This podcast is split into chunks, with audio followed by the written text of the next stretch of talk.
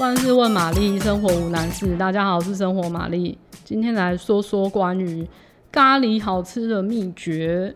哦，其实这几年身边有很多不不下厨的朋友，他就是有开始自己下厨，然后有可能是因为疫情吧，然后最近就是因为疫情，然后大家就是会开始在家里煮东西。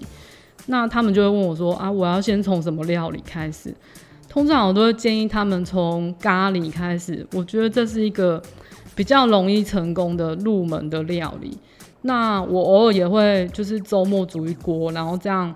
比如说平日上班上课上课的周间就很方便，就是晚餐你回到家就是只要热那个咖喱，然后准备几个小菜，其实就可以开饭的这样。那煮咖喱就是有一些基本的材料嘛，就是马铃薯、红萝卜、洋葱、肉。那肉是不是看你要牛肉、猪肉、鸡肉，其实都很很哎、也有海鲜，都就是都是很方便。但是我觉得海鲜比较不耐放，比较比较不建议它可以就是。比较不建议就是多呃隔应该要这么多餐吃这些肉啊，然后基本材料啊，就是稍微煎过炒过之后，只要盖水，然后再加咖喱块，或是你用咖咖喱粉拌煮就可以了。那这以上的过程，我觉得最重要就是炒洋葱这个步骤，我可能会把洋葱分成一半。那一半先拿来炒成焦糖化，就是让它变成它那个焦那个洋葱的颜色变深。那这个步骤就要用小火慢慢的炒。那如果你没有把握，你也可以略过。不过有焦糖洋葱的话，你会让让你的咖喱整个风味升级，然后甜味也会比较明显。那如果你要稍微做出一点点不一样风味的特色咖喱，因为毕竟大家都是用市售咖喱块或是咖喱粉。那你可以加入一些秘密武器，比如说第一个是巧克力，像如果你的咖喱是偏辣的口味，那巧克力的苦甜就可以综合一点点那个苦味。我也有听过加牛奶巧克力的，但是我觉得我不知道会不会好吃啊。但是我那个朋友说很好吃，那大家可以试看看这样子。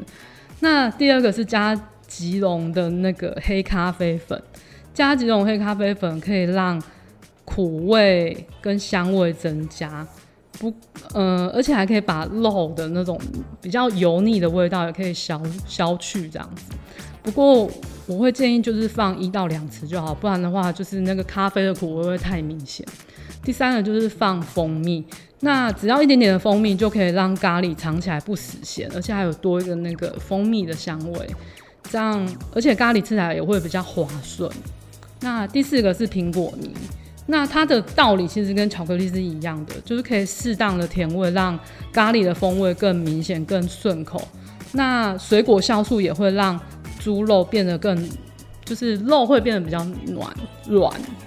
那不一定是猪肉，就是牛肉啊、鸡肉都都一样这样子。那而且它还会有点果香。那如果你觉得加果泥很麻烦，可以加那个苹果汁，也是一样的效果。那以上我都全部我都试过了。